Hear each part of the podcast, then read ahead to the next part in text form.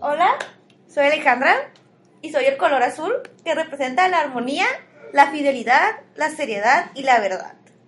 Hola, soy Frida y si hoy soy el color rosa, el color rosa en Japón significa la felicidad, el amor, el erotismo y la valentía. ¡Yay! Y juntos somos Pepe y Toño, Pepe y Toño. la mediana y grande empresa. al sexto capítulo de La Palomera. Eh, Hoy vamos a hablar de una trilogía que se llama, Frida, la trilogía de la cortina roja de Baz Lur- Luhrmann. Lur- Luhrmann. de, de la cortina roja es a Molly Rouge, es Romeo y Julieta, y hubo una equivocación, aquí era otra película, pero dijimos The Great Gatsby, porque también es del mismo director, entonces vamos a hablar hoy de esas tres películas. Y bueno, las películas de Baz Luhrmann están unidas por el propio estilo del director, los movimientos vertiginosos de cámara, la fotografía saturada de colores y escenarios y vestuarios extra- extravagantes y coloridos. Y de vestuario. Y ganó dos Oscars en estos dos. O sea, por los dos ganó el Oscar. Ah, en Moulin Rouge, Catherine realizó un trabajo de recopilación de los trajes parisinos del final del siglo XIX, poniendo énfasis en el vestuario de las bailarinas de cabaret, corset, las ligas, las faldas y las miles de piezas suntuosas que las bailarinas utilizaban para vestirse a la hora del espectáculo noctu- nocturno. Entonces habla, en específico hablan sobre, a mí me gustaba un, un outfit que es como de cabaret, que es rosita, pero no encontré información de eso. Hablan sobre primero cuando aparece Nicole Kidman, que es como el diamante negro. ¿Sale es Nicole Kidman? Sí, Oh. principal. y este, es un traje así como bonito, que es cuando canta la canción de Diamonds, que era de Marilyn Monroe. Ah, ejemplo, este es un traje muy interesante porque nos introduce a Nicole Kidman como la heroína y como una figura inalcanzable llena de diamantes. Querían, para este vestuario querían mantener como la vibra del siglo XIX, usa- utilizando el corset, pero al mismo tiempo querían que la película reflejara un poco de Marilyn Monroe o Rita Hay- Hayward, como ese tipo de glamour clásico de las películas de Hollywood que se utilizaban durante los 30, 40 y 50. Así que la forma del corset estaba ajustada un poco más para que diera como ese como aire de bustier de los 50. Y pues, por otro lado, ya así, en Moulin Rouge usan canciones como muy contemporáneas, con canciones muy viejas. Por ejemplo, tenemos canciones de Nirvana, tenemos una de, de Elton John, este vato Elton Este John. vato. O sea, tiene, todas las canciones son como muchos mashups. Hay la de Elephant Love Medley, tiene canciones de David Bowie, o sea, son como, todas las canciones son una Es mezcla de varias. De hecho, Baz Luhrmann siempre, en todo su estilo de dirección, siempre quiere combinar como aquellas épocas con la época actual. Y Dice que no es como para llamar la atención a las jóvenes, sino como para que ellos se imaginen y entiendan cómo estaban aquellos entonces, de que no les va a poner una canción de aquellos tiempos eh, moderna, bueno, no moderna, sino como que estaba en su apogeo esa canción porque los jóvenes no van a entender, entonces prefiere eh, hacer un soundtrack con artistas locales, pero con, no locales, sino con contemporáneos y hacer música de aquella época, pero que se escuche nueva. No sé si me di a entender. Está muy cool. Está muy cool Moulin Rouge. Eso está la información que tiene Moulin Rouge. En general, es que esta, Moulin Rouge vi que está, fue muy criticada porque dijeron que la película estaba así como que chafa y se enfocaba. Es que era como vacía porque era muy materialista, porque estaban muy bonitos los vestuarios y los sets y la producción, pero que la historia es así como que. Mm. "Ah". Yo pues dije, ¿qué tiene de malo? uno, no Si puede ir a uno no puede ir al cine solo a ver algo bonito. Es que los sets están muy bonitos. Hay una parte de la habitación como de satín, que es como un corazón. O sea, quiere dar como el reflejo como de, como que es una cajita de joyas. Ajá. Entonces es como un corazón y luego tiene como un collarcito colgando y está dentro como de un Oh, elefante. Está bien ya, está, está, Gucci. Y pues es todo. Alex nos va a hablar. Rouge. Ahora yo voy a hablar de Romeo plus más Julieta. No Romeo y Julieta, es Romeo más Julieta. En Verona Beach se suceden los enfrentamientos entre dos familias más poderosas, los Montesco y los Capuleto, cuyo objetivo es conseguir el dominio de la ciudad.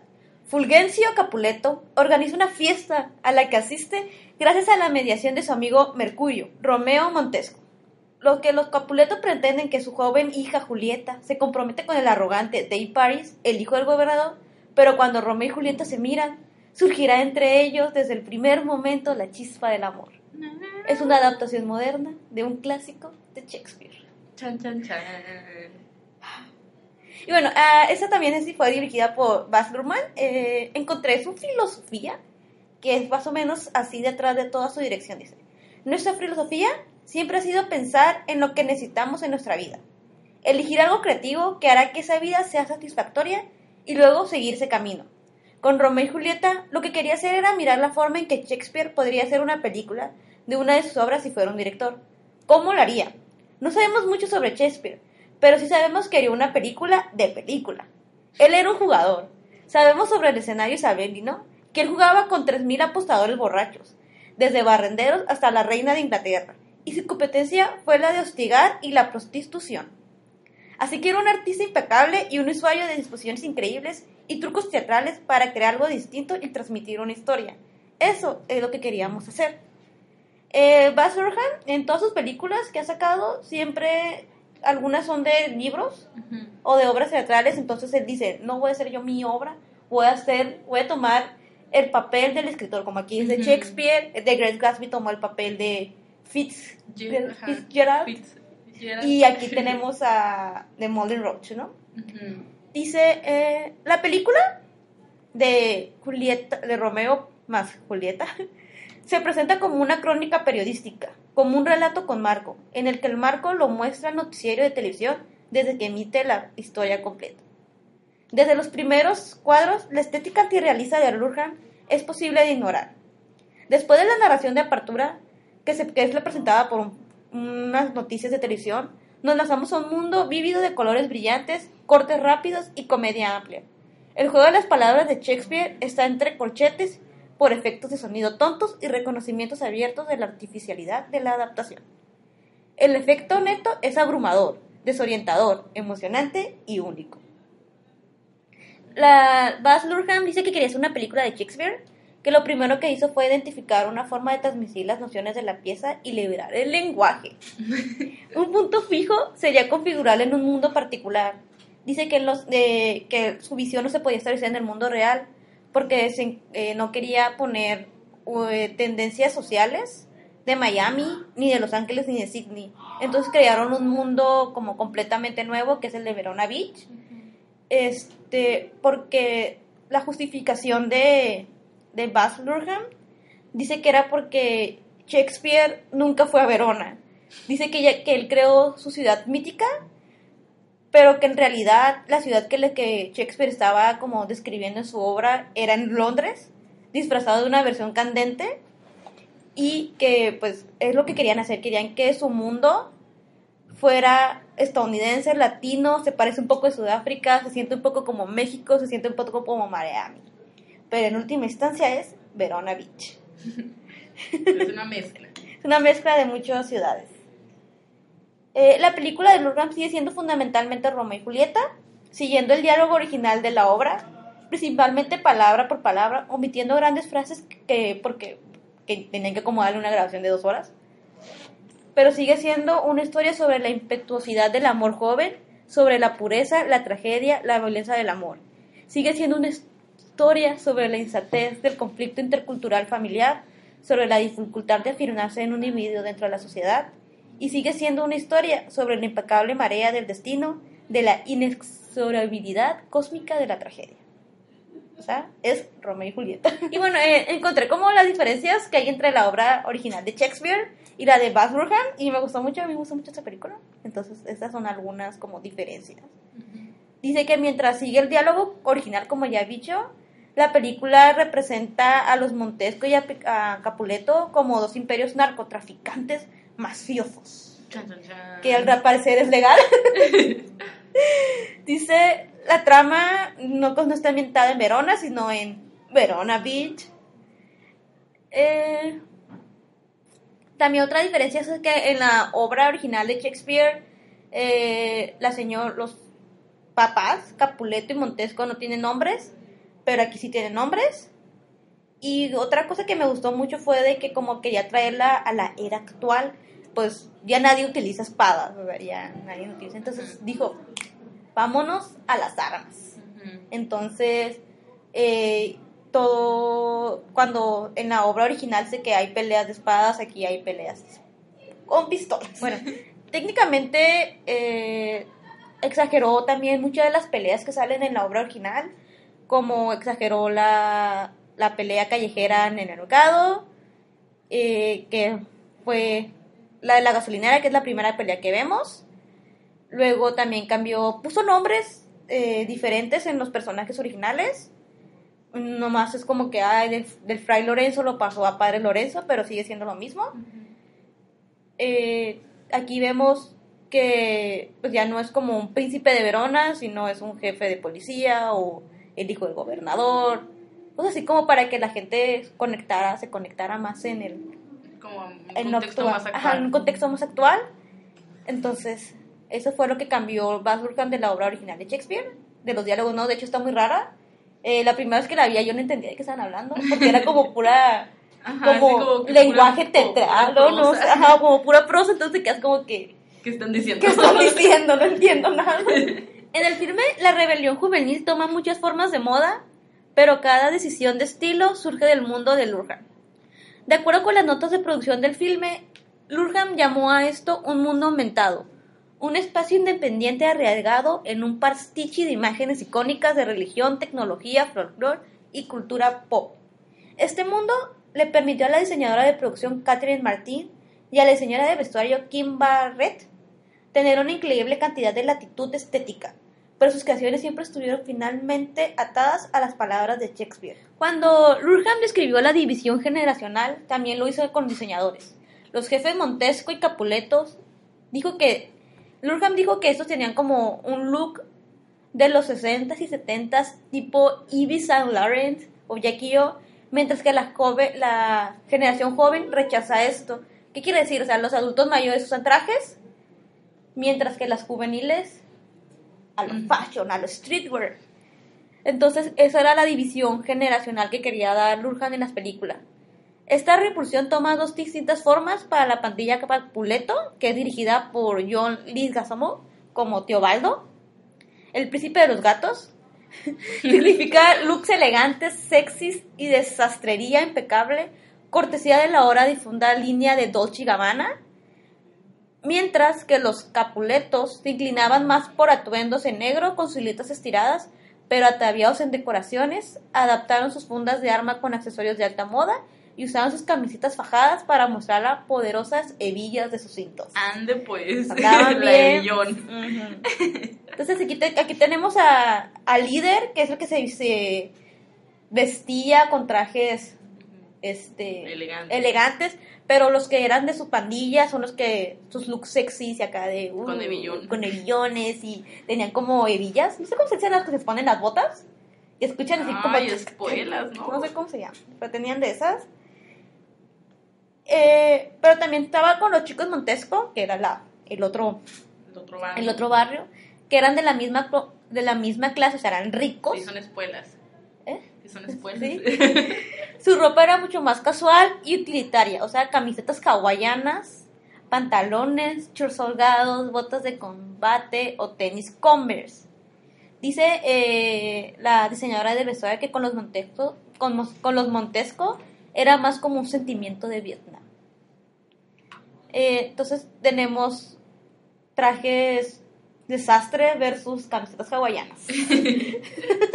Prada creó el traje de azul marino de corte perfectamente cuadrado de Romeo, con todo y la camiseta blanca y la corbata floral rosa. No sé si han visto la, la película, pero esa corbata floral rosa es obra de arte. es obra de arte, así de que me encantó. Wow. Eh, mientras que los looks de Julieta eran similarmente útiles y centrados, como su, eh, su disfraz de ángel de la película. Ah, bueno, eso es todo, pero tengo como otros aquí, como otros facts que estuve leyendo en internet. Dice que mientras que Romeo era parte de como el clan Montesco, él no usaba camisetas hawaianas, sino usaba un traje, sus trajes de... como trajes, ah, esos de saco y pantalón porque él no quería ser alia como reconocido por hijo de un Montesco Entonces- rebelde. el Ajá, era el rebelde, o sea, quería rebelar contra, pues era como que el amor es algo que no existe.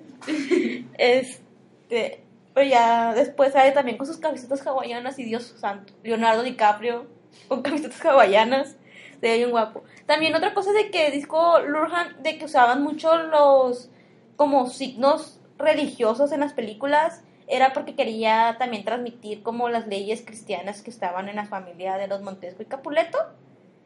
Entonces eh, vemos vemos una escena donde salen como muchas cruces y también pues sale Julieta como un ángel. Entonces tenía que ver este eso con lo- la religión que tenían y también dice que aquí representa a Julieta como el pez y a Romeo como el agua, porque son uno para el otro. Entonces, eso es todo. Si no han visto la película, véanla. Yo no la he visto. ¿No la has visto? No. Estoy aquí viendo imágenes. No las veas. Oh, otra cosa. ah, ¿Cómo se llama ese fulano? Fulano. Ah, Me- Mercutio. Uf, Mercutio. Todos sus trajes son obras de arte. Dicen que ahí lo pusieron como en color blanco.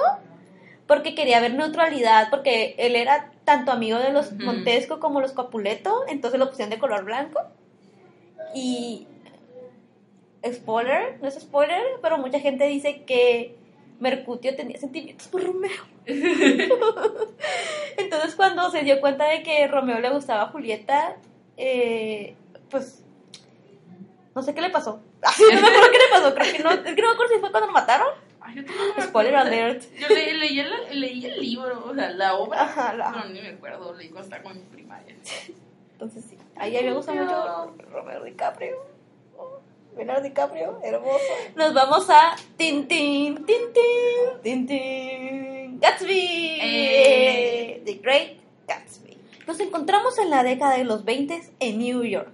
Jet Gatsby es un multimillonario excéntrico que pasa las noches alternando con la alta sociedad, organizando suntuosas fiestas en las que dirige como el centro de todo, mientras que pasa el día contemplando completamente solo recludio en su mansión de Long Island. Cerca de su casa se mudará Nick Carraway, un muchacho trabajador que pronto quedará fascinado con la figura de su convertido y exitoso vecino. ¿Qué oculta detrás de su máscara de superficialidad? ¿Cómo consiguió su fortuna siendo sus orígenes tan humildes?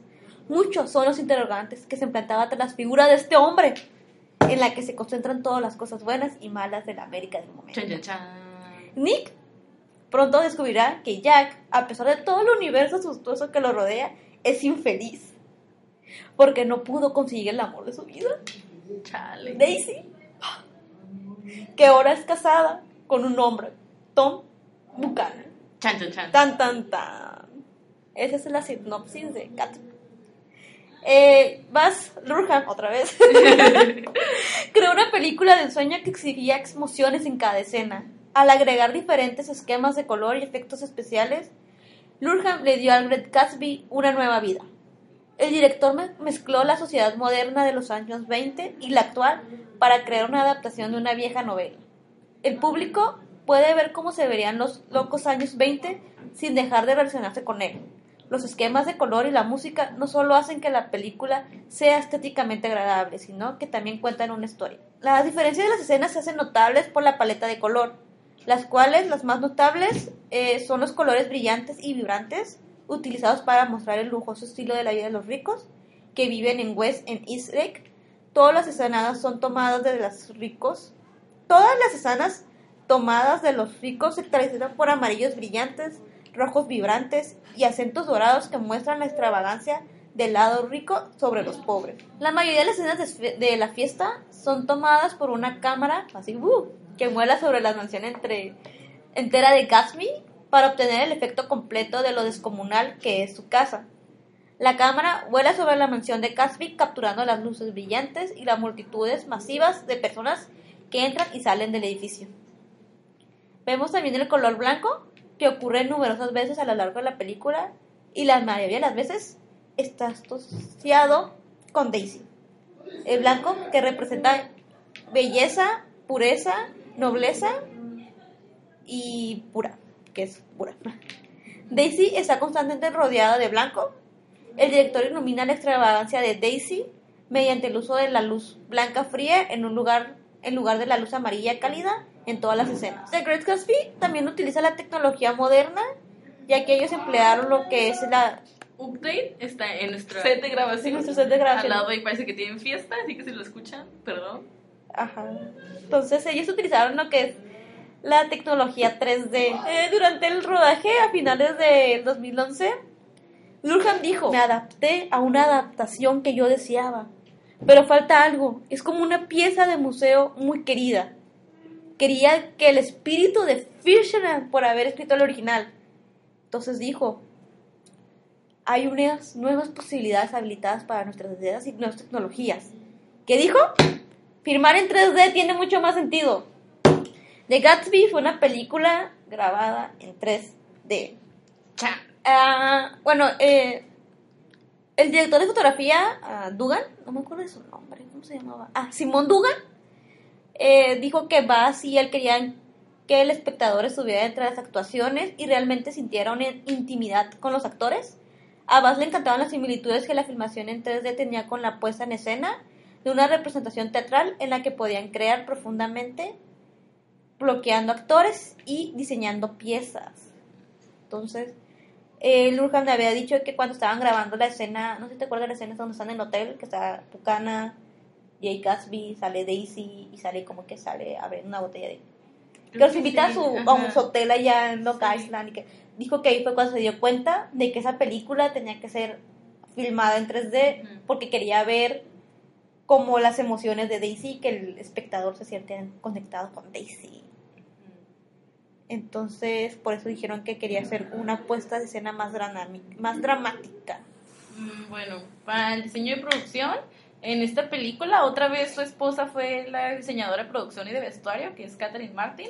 Entonces dice que al proceso, al inicio del proceso de la película, le dijo que no quería una Nueva York nostálgica y que no quería Nueva York en tono sepia, que un Nueva York que se sienta tan vibrante, sexy y visceral y moderno como lo tendría Zelda y Fitzgerald o cualquier personaje de los libros. Entonces también dijo, no quiero que parezca una película de gangsters ni una, una fiesta de cumpleaños número 21 con gente con boas de plumas y los disfraces ni así como que balanceando perlas. Entonces aquí, como ya había dicho Ale, él se pone, él no quiere como que no se pone, no quiere hacer una adaptación de la época, sino desde la lo quiere adaptar desde la mente del escritor. Él pensaba que se veía como un hombre moderno, una ciudad moderna, entonces quería dar ese sentido, ese como vibe durante la película.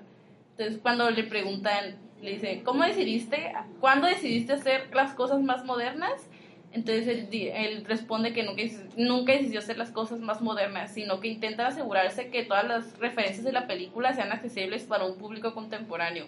Así que la ropa contemporánea que se unió al pasado ayudó a hacer eso. Entonces es como una mezcla para que la gente, como que nosotros, que no estuvimos vivos en ese, entendamos todo. Ajá. Con canciones de Jay-Z. Jay-Z y de Will.i.am. Y de Will.i.am. Se construyeron en total 42 sets de escenarios de ubicación y sonido en solo 14 semanas. La arquitectura y los diseños se basaron en icónicas casas de los principios del siglo en Long Island, como Beacon Towers, como la casa de Gatsby, y Old Westburn Gardens para la finca de los Buchanan. Mm. Entonces comienzas, se, se comenzaron los procesos simultáneamente porque la forma en que trabajamos VAS siempre pide que investigue los materiales antes de cualquier tipo de borrador en papel. Si quiere materiales como, quiere los materiales como punto de partida y los quiere visualizar por medio de fotos y descripciones escritas. Ah, las, las casas y las fiestas de García eran muy ostentosas y no había duda de que la riqueza como resultado utilizaron mucha opulencia en, el dorado de su mansión. Dice que pusieron edición como casi todo dorado para referenciar que Gatsby era muy rico. Muy rich. Era rich boy. Desde su órgano Wurlitzer personalizado hasta el techo personalizado y pusimos su monograma en todos. O sea, como que la piscina está Sí. yo, creo que la escena que más me impactó a mí es la de la fiesta. Porque está como que la piscina y está la canción de Will.i.am. O sea, esa parte me impactó mucho. Y luego voltea así Gatsby con su copita y como que y los juegos artificiales. Ah. Estaba muy impactante. Está bastante impactante visualmente esa película. Ah, por ejemplo, en diseño gráfico, el estudio Like Minded, ubicado en Sydney, fue la agencia detrás del logo y el, tipo de letra creada desde la visión de Lurham. Entonces les dijeron que tenían que crear un logotipo estilo deco que reflejara los, los locos años 20. Entonces también tenían la tarea de crear la tipografía utilizada para los créditos y otros elementos visuales que acompañaran la marca principal. La inspiración para el tipo de, letra a medida proviene de los diseños de alfabeto deco de K.H. Schaffer. Schaffer, no sé cómo se pronuncia. Schaffer. los títulos finales y los logotipos fueron renderizados en 3D por Deva Studios para crear el estilo característico de la película. Ah, por otro lado, como ya dije, el diseño de vestuario fue por Catherine Martin. Ella ganó Oscar otra vez por ese vestuario y por ese diseño de producción. Entonces ya tiene cuatro Oscars por Moulin Rouge y Gatsby. Tiene otros, creo, pero tiene dos por esas películas. Catherine avanzó hacia los locos años 20 y tuvo que pensar en todos los elementos que rodeaban las élites americanas, desde la elegancia al vestir, pieles plumosas y brillos en el vestuario femenino, hasta la decoración de las mansiones y los modelos automovilísticos que se mostraban en las calles de la época. Una clave para mantener los disfraces emocionantes era no depender solo de viejos guardianes como el vestido de solapa con cuentas. Entonces creo que también este su esposo Baz Lurham le dijo que no quería como banditas de la cabeza. Digo que las fiestas siempre tienes como una bandita con una pluma. Ah, que no quería eso, no quiero banditas de una sola pluma en ningún lado de la película. Ah, una cosa por la que le criticaron es porque ella trabajó con Luciana Prada, que es la diseñadora de Prada. Ella le, cre le creó como creo que 12 vestuarios, así de gente en el fondo, y uno principal que usa Daisy en una fiesta. Entonces la criticaron por haber ganado Oscar, pero dijeron es que no todos son de ella. Oh. Entonces, pues no sé. Ah, también porque los trajes, unos trajes están, los fabricaban otras personas, los fabricó otras, pero eran su diseño, fueron fabricados por otras personas y también. Bueno, pero para, ella todavía trabajó con Prada y la ropa no era una interpretación literal del periodo del tiempo, sino un equilibrio al tratar de mantener la autenticidad de la ropa original con los años 20 al tiempo que reconectaba al público con la historia de la ropa y sus ligeros, y sus ligeros giros modernos. Entonces el vestido de la fiesta de Daisy, que ya me acerqué de Prada, es como un redo del vestido de Prada, o sea, es una idea de vestir de Prada, pero la mm, le hicieron como diferente, como cambios, cambios, sí, para que percibiera más los años 20 y le agregaron unos cristales. Uh, Catherine diseñó todo el vestuario masculino, lo dibujó y lo presentó a Brooke Brothers, que, son una, que es una marca de trajes, los que proporcionaron una forma, que aseguraron la forma de la fabricación de estos trajes para que tuvieran cierta nitidez y también amortizara el costo. Entonces por eso también la criticaron porque los trajes los mandó a hacer con otras personas. O sea, ella los diseñaba, Ajá, pero pues antes mandarlos a hacer. Ajá, y digo que ya no sabía nada de ella, eso de ella. Pues ¿por qué la critican si técnicamente ella diseñó? No creo. Ajá, entonces, pues, no sé. Pues, viendo ahí que no tiene nada que criticarla.